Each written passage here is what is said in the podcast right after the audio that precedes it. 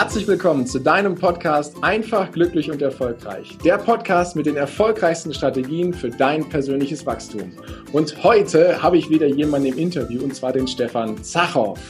Und bevor ich hier in die offizielle Anmoderation gehe, da hält er schon, für alle, die das hier nicht auf YouTube sehen können, hält er schon ein, ein Like, ein Smiley-Herzchen in die, in die Kamera. Sehr schön. Also für alle, die das nicht sehen können, auf YouTube könnt ihr euch einklinken und dann empfehle ich euch, in diesem Fall mal den Stefan Zachow anzumachen. Er hat erstmal einen coolen Hintergrund und zweitens eine faszinierende Ausstrahlung. Doch, wenn euch diese Folge gefällt, dann bitte ich euch wie immer, lasst mir eine ehrliche Rezension bei iTunes da und sagt mir auch, wo ihr diesen Podcast hört. Da bin ich immer neugierig drüber. Doch jetzt geht's erstmal los. Die offizielle Anmoderation. Stefan Zachow, der entdeckte nämlich schon früh, seine Passion für das öffentliche Sprechen, also fürs Public Speaking.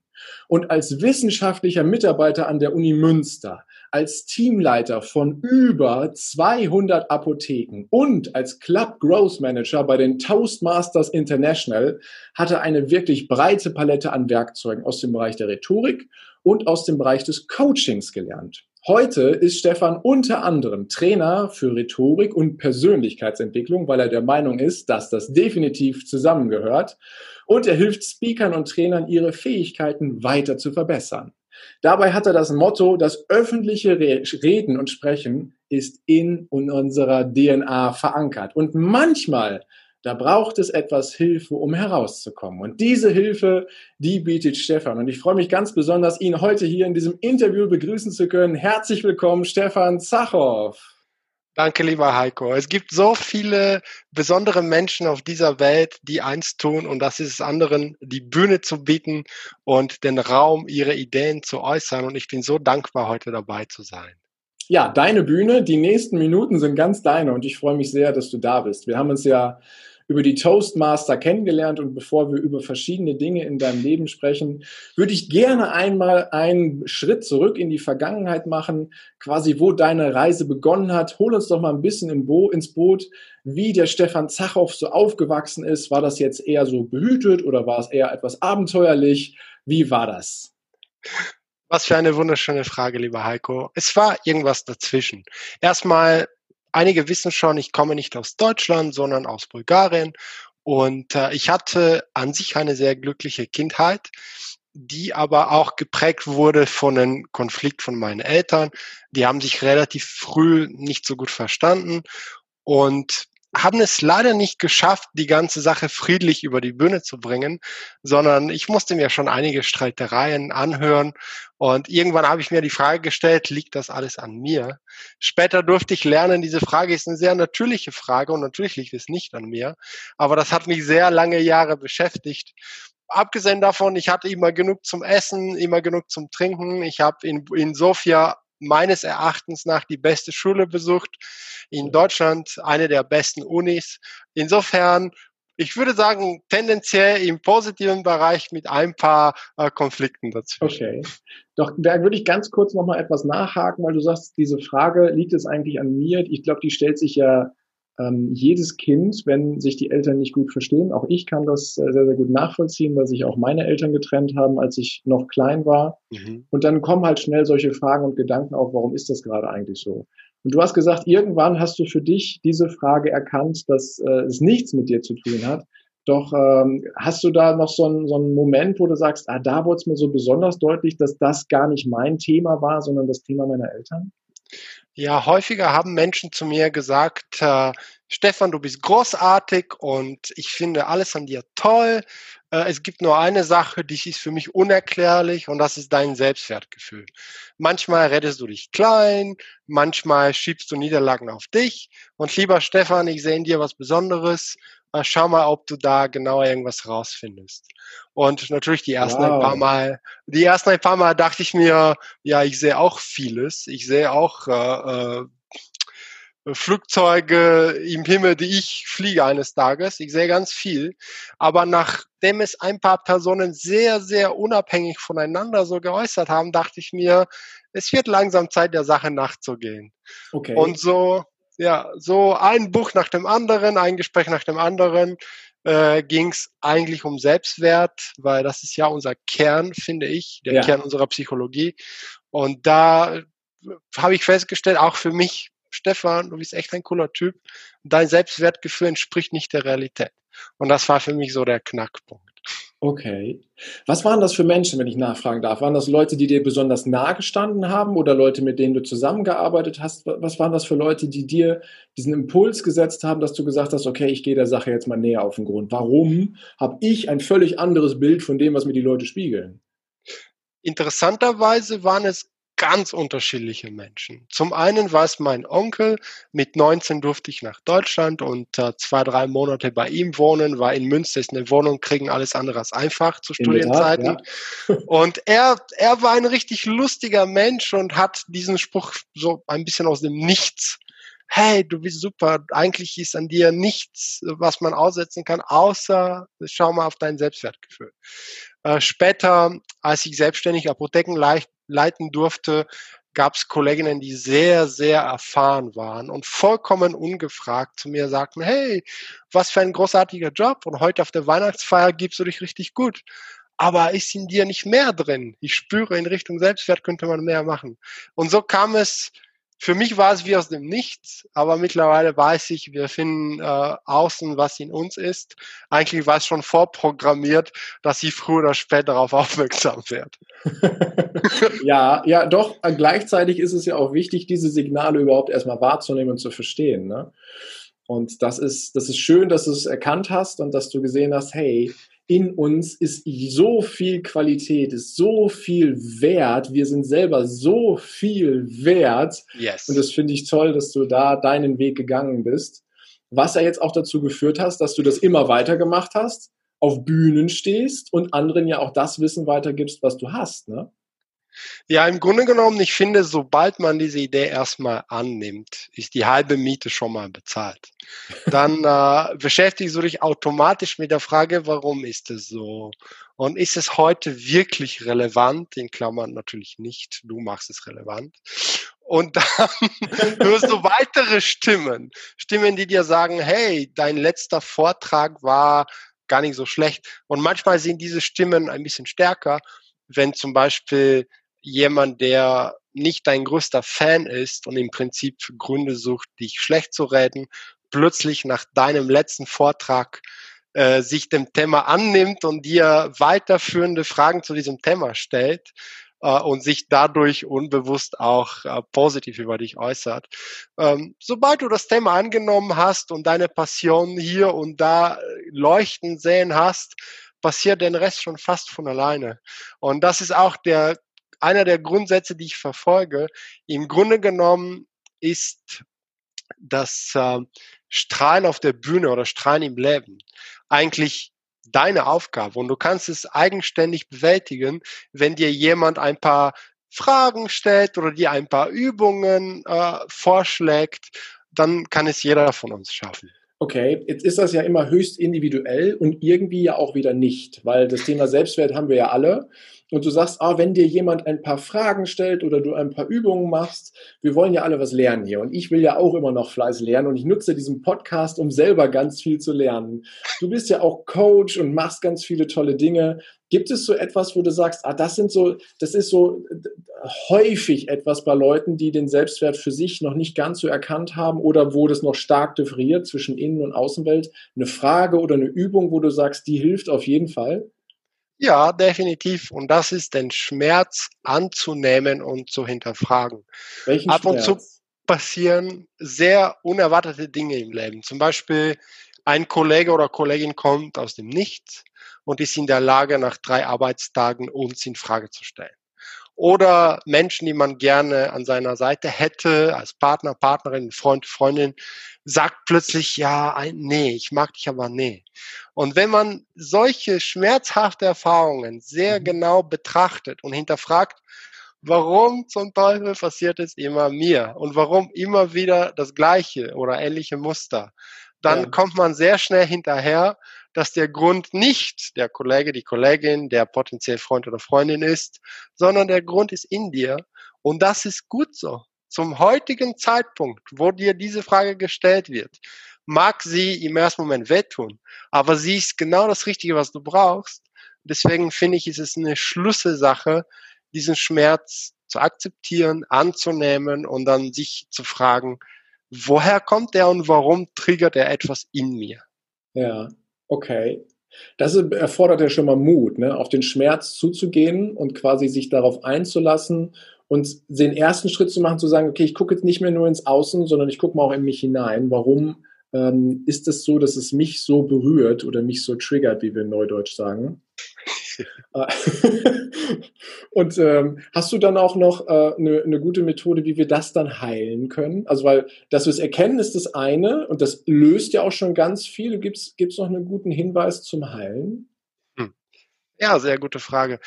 Erstmal du sagtest, es erfordert ganz viel Mut, das zu lösen. Da stimme ich dir zwar zu, aber ich finde, es erfordert noch viel mehr Mut, das nicht zu lösen. Weil ganz ehrlich, wenn du es nicht löst, wird dieser Schmerz, keiner weiß, wie lange du noch leben darfst, zwischen einer Minute und 60, 70, 90 Jahre. Aber wenn du es nicht löst, wird dich genau diese Frage anders verpackt wieder verfolgen und wieder den gleichen Schmerz auslösen. Zum Beispiel, du wirst immer im entscheidenden Moment Angst haben und äh, entweder Fehler machen oder gar nicht erscheinen. Oder wenn eine Person kommt, die du magst, wirst du alles tun, um sie nicht richtig Herz zu Herz zu begegnen. Oder ich kann diese Liste unendlich fortsetzen. Ja. Das Ding ist, was eigentlich Mut erfordert, wäre, dieses Ding jahrzehntelang aufrechtzuerhalten, mhm. weil dadurch entsteht so unglaublich viel Leid für dich und für deine äh, Mitmenschen. Selbst die Personen, die das triggern, die triggern nicht, weil das böse Menschen sind, die äh, jahrzehntelang überlegt haben, wie trigger ich den oder die jetzt. Die triggern es, weil sie so sind. Und selbst denen würdest du Schmerz zufügen, wenn du dieses Spiel mitspielst, weil so entstehen Kriege bei der Arbeit, Kriege im Land, Kriege auf der Welt und generell Kriege zwischen Menschen. Ähm, ja, trotzdem ist der entscheidende Impuls, meiner Meinung nach ist der entscheidende Impuls wirklich den Schmerz anzunehmen, weil wenn du denkst, die Welt ist gegen mich, ja, die Welt wird sagen, irgendwie hast du recht, weil ich schicke dir immer Leute, die gegen dich sind. Ja. Wenn du denkst, ich bin falsch, dann wird die Welt dir erneut zeigen, dass du falsch bist, weil du triffst immer die suboptimale Entscheidung, die immer das Gleiche äh, hervorruft, was du bisher erlebt hast.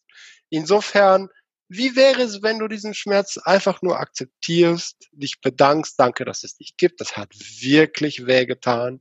Und ich wünsche mir heute, mir die Frage zu stellen, was darf ich anders machen, damit es beim nächsten Mal mir und meinen Mitmenschen weniger wehtut. Es gibt auch die positive Motivation, ich will die Welt retten, ich will für meine Familie da sein. Nur leider Gottes ist diese Motivation mindestens viermal schwächer als die Schmerzvermeidungsmotivation. Deswegen, meiner Meinung nach, fühlt der Weg schon ein bisschen durch den Schmerz. Okay, also ich finde es erstmal großartig, den, äh, den Einblick, den du da gemacht hast, deswegen wiederhole ich ihn gerne nochmal. Es erfordert Mut, das nicht anzunehmen, das Thema, was da ist. Weil ich, ich reflektiere das jetzt gerade mal und lasse das so vielleicht durch meine Gedanken laufen und denke mir, durch meine Gewohnheiten, durch meinen Alltag, durch meine Routinen ähm, verschütte ich den Schmerz, der da ja auftaucht, immer wieder relativ schnell. Oder aber ich habe mich schon an ihn gewöhnt und sage mir, die Geschichte, die ich mir da erzähle, die ist schon meine, das ist schon meine Identität geworden. Yes. Und dadurch habe ich den Schmerz quasi akzeptiert, aber ich habe ihn nicht gelöst. Deswegen finde ich das so toll, dass du gesagt hast, äh, es erfordert Mut, es nicht anzugehen. Weil wenn du es angehst, und dann kommen wir zum zweiten Schritt, was du gesagt hast, dann kannst du es lösen, dann kannst du sagen, ja, danke, dass das da ist, auch wenn es im ersten Moment erstmal ein bisschen komisch klingt, warum soll ich mich für Schmerz bedanken? Aber aus irgendeinem Grund ist er ja da, damit ich, und das vermute ich jetzt mal, weiter wachsen kann, oder? Ja, ganz genau. Ähm, und ich denke, jetzt, wo du es so schön zusammengefasst hast, kann ich eine Schippe drauflegen. Ja, ich finde, die Lösung liegt in der Begegnung mit dem Teufel. Und der Teufel kann in einer Person stecken, die dir wehtut und nochmal kommt und dir nochmal wehtut. Der Teufel kann aber auch stecken in einer Krise. die plötzlich dein wackelndes Gerüst noch mehr wackeln lässt oder zerstört. Und auch diesen Teufel anzunehmen, ist Schritt Nummer eins, die halbe Miete, der schwierigste Schritt, aber auch der schönste Schritt, weil danach wird alles immer einen Tag einfacher und immer einen Tag besser. Mhm. Klingt erstmal äh, faszinierend und ich glaube, es äh, geht immer nur, dass du es dann selber ausprobierst, selber erlebst und feststellst, was das dann bedeutet, was du gerade gesagt hast. Ne? Yes. Hilft es auch, und das fällt mir gerade noch dazu ein, hilft es auch, sich mit anderen Leuten darüber auszutauschen über den Schmerz oder macht es nach deiner Erfahrung mehr Sinn, das mit sich selber auszumachen? Weil wir gehen ja ins Innere sozusagen. Ne? Wie ist so deine ja. Erfahrung? Ich bin der Meinung, das ist eine sehr individuelle Frage. Ich habe mir jahrelang gedacht, okay, in dir ist was Schwieriges, vielleicht wäre es gar nicht so schlecht, zum Psychologen zu gehen oder einem Freund sich das Herz komplett auszuschütteln. Aber das fühlte sich für mich ein bisschen unnatürlich an. Ja. Und ich finde, es ist essentiell wichtig, äh, seinem inneren Gefühl zu glauben. Weil wenn dein inneres Gefühl sagt, das ist jetzt zu heftig, dann kann es sein, dass es tatsächlich zu heftig ist. Ja. Dann kann es sein, dass so eine Begegnung dich zum heftigen äh, Weinen äh, bringt oder deine Verletzung sogar ein bisschen vertieft. Ich bin aber der Meinung, immer die Portion anzunehmen, für die du gera gerade bereit bist, ist das Beste. Zum Beispiel sagen großartige Welttrainer und Speaker wie Tony Robbins, hey, wenn du die Vergangenheit doof findest und dich damit nicht beschäftigen willst, dann lass sie, dann denk an die Zukunft mach jeden Tag immer besser, mach Menschen immer glücklicher, in erster Linie dich. Deswegen würde ich sagen, du weißt sehr genau, was die richtige Portion für dich ist. Und auch das darf man annehmen und sich bedanken und mutig sein, dem nachzugehen. Denn es hilft niemanden, wenn du mit niemandem drüber sprichst oder zumindest nicht mit dir. Das ja. erhält diesen Status quo. Aber wenn du mit dir drüber redest und vielleicht beim besten Freund ein Häppchen hinterlässt, bei einem Idol, mit dem du reden darfst, ein weiteres Häppchen, dann im Facebook ein drittes Häppchen und wirst du sehen, die Welt reagiert darauf und hilft dir, damit umzugehen. Okay, ja, danke für den Tipp. Ich glaube, das Individuelle macht es aus und vor allem auf das Bauchgefühl, auf das eingebaute Navigationsgerät, die Intuition zu hören. Da wo wissen wir ja innerhalb von Bruchteilen einer Sekunde, ist das jetzt gut oder nicht gut für uns. Ne? Und das sprichst du, glaube ich, damit gerade an ähm, wenn wir schon auf dem Weg sind, auf uns ins Innere hineinzufühlen und auf den Schmerz einzulassen, der da ist, äh, dann auch darauf zu achten, was für Signale kriege ich denn noch gesetzt und äh, dann das richtige, den richtigen Umgang damit zu finden. Okay, ja, vielen Dank. Eine Frage habe ich dazu noch. Ähm, und zwar das, das Thema, äh, wenn, wenn wir uns nicht großartig anderen Menschen öffnen oder hier ein Häppchen hingeben, da ein Häppchen hingeben. Wie ist deine Erfahrung mit dem Journaling, also mit dem Aufschreiben von Gedanken, um sie loszuwerden und zu lösen? Ist das etwas, wo du sagst, okay, habe ich gute Erfahrungen mit oder wo du sagst, hm, brauche ich nicht? Ich habe damit überragend gute äh, Erfahrungen und zwar mit dem positiven Teil. Und zwar eins der Schlüssel für meinen bisherigen Erfolg. Und ich definiere Erfolg, wenn ich mich erfolgreich fühle. Und gerade fühle ich mich sehr erfolgreich, auch mit in der Krise. Für mich war einer der Schlüsselmomente, ein positives Tagebuch zu schreiben. Am Anfang musste ich mich dazu zwingen, weil die Aufgabe war, jeden Tag drei oder besser fünf Sachen zu schreiben, aufzuschreiben, die dir gefallen haben. Okay. Das kann eine Kleinigkeit sein, was Leckeres, ein schönes Lied, ein Lächeln von einem Mitmenschen, aber das können auch große Sachen sein. Neue Mietswohnung, neues Auto, neue gekaufte Wohnung, neuer Job für viele, viele tausend Euros. Am Anfang war es ein bisschen schwer, aber ich habe mich Tag für Tag daran gewöhnt und nach wenigen Wochen ich denke, ein bis zwei Monate, war das so dermaßen meine Gewohnheit, dass ich jeden Tag aufgestanden bin mit dem Gedanken, hey, ich bin auf der Suche nach Sachen für mein positives Buch. Cool. Und, Schreibst und nach, du das dann abends? Entschuldigung, ich schreibst Ja, genau. Abends okay. vor dem Schlafengehen finde ich das am besten, weil dann ist dein Unterbewusstsein sehr offen.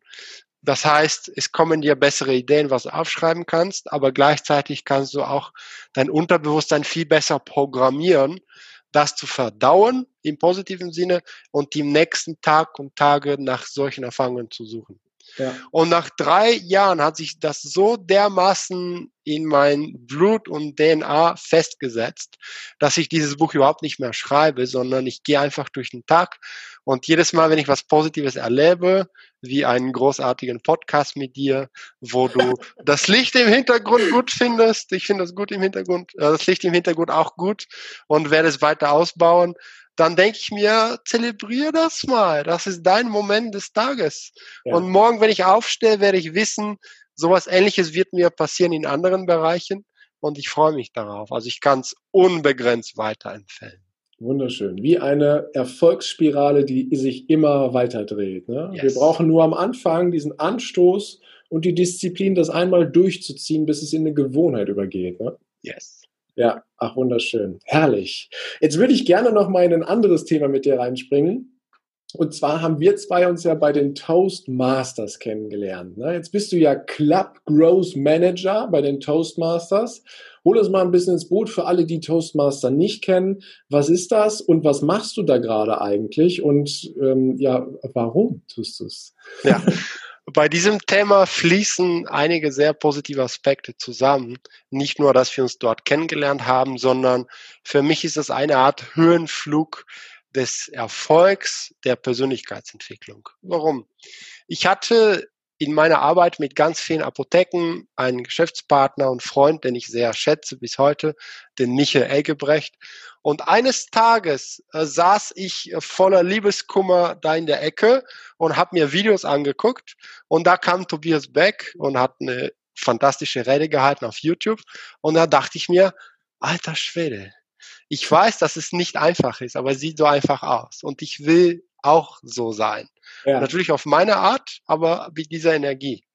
Und dann habe ich Michael ein, zwei Tage später geschrieben, Michael, ich will jetzt äh, in Richtung Public Speaking gehen. Punkt. Ja. Es war keine Frage, es war keine Aufforderung, es war einfach nur mitteilen. Du hast und eine Entscheidung so, getroffen und sagst, so ist das jetzt. Entscheidung ist sogar übertrieben, äh, untertrieben. es lag in der Luft, es war einfach glasklar, weißt du. Ja. Und dann sagte er, kein Problem, dann geht zu den Toastmasters. Okay. Die gibt's in jeder großen Stadt, mit Sicherheit auch in Dortmund. Natürlich hatte er recht, die gibt's ja. auch in Dortmund. Und dann bin ich da hingegangen. Ich musste mich unglaublich überwinden, weil alleine zu einer Gruppe von Menschen fahren, die auch noch sprechen auf der Bühne und darauf ausgelegt, sich mich auf die Bühne zu schieben, Nein, danke. Aber, aber dann wurde die Lust stärker. Das zu, zum Beispiel das Gute, was ich an der Lust finde, sobald du das Richtige gefunden hast. Und das braucht ehrlich gesagt nicht deine Passion für das Leben sein. Das zweitbeste oder drittbeste reicht schon. Ja. Dann wird die Angst plötzlich schwach. Ne? Sie hat keine Angriffspunkte mehr. Gut, dann bin ich dahin gefahren. Sie waren unfassbar nett zu mir schon am ersten Tag. Dann sagten sie zu mir, Stefan, du kannst sprechen. Und ich so, ich weiß. Willst du nicht? ich weiß. Willst du nicht? Willst du nicht bei uns bleiben? Und ich so, ja, ich will. Und dann durfte ich nach wenigen Monaten schon im Clubvorstand aktiv sein. Ähm, da habe ich ganz viel gelernt und nach nur zweieinhalb Jahren hatte ich die große Freude und Ehre, in diesem weltweiten Rhetorik- und Leadership-Verein für Deutschland und Skandinavien zuständig zu sein, was Clubgründungen und Mitgliedergewinnung angeht. Wow. Und ich genieße es, weil Liebe Freunde, wer es von euch schon gemacht hat, weiß es. Wer nicht, bitte probiert das mal. 4000 Menschen zu führen, ist ein unglaubliches Gefühl.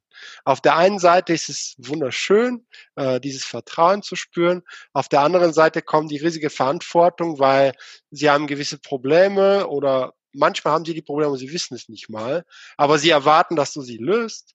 Und das darf man bei den Toastmasters zu einem sehr, sehr niedrigen Tarif lernen, was Geld angeht.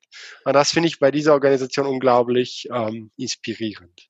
Ja, ja. Jetzt hast du einen schönen, schönen äh, Rahmen darum gezogen, was Toastmaster sind, was jetzt deine Aufgabe ist. Habe ich das richtig wahrgenommen? 4000 Menschen, die du da mit begleitest und ja, weiterhin zum Wachstum führst. Ne? Das ist so wunderschön, so herrlich groß und ja, du, gleichzeitig hast du Zeit und Energie, um halt drumherum auch noch andere Sachen zu machen. Ne? Ähm, stellt sich ja schnell die Frage, woher nimmst du die ganze Energie und die Zeit? Das ist in letzter Zeit meine Lieblingsfrage, weil die stellt mir, die stellen mir ganz, ganz viele Menschen. Mhm. Und ich liebe diese Frage, weil diese Frage fasst alles zusammen, was ich bisher erlebt habe.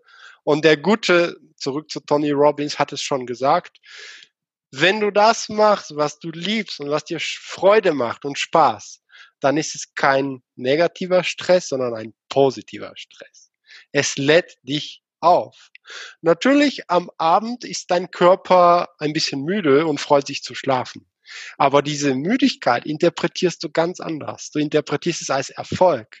Heute war mein Körper da, um anderen und mir zu dienen. Und jetzt schlafe sieben Stunden oder manchmal vier Stunden oder so wie heute neun Stunden Schlaf mal die Zeit, lieber Körper, weil morgen haben wir wieder Großes vor. Ich denke, das ist eins der Geheimnisse, wenn du das machst, was dir richtig Spaß macht.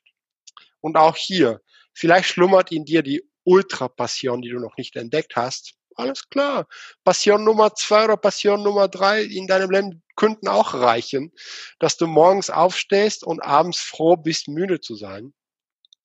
Äh, wie du die Zeit findest, ist eine sehr sekundäre Frage, weil wenn du im einen Meeting zum Beispiel Leadership übst und das macht dir Freude, im nächsten Meeting geht es mehr um Rhetorik und das macht dir Freude, im dritten Meeting geht es um Finanzen, Budget oder ähnliches und das macht dir Freude.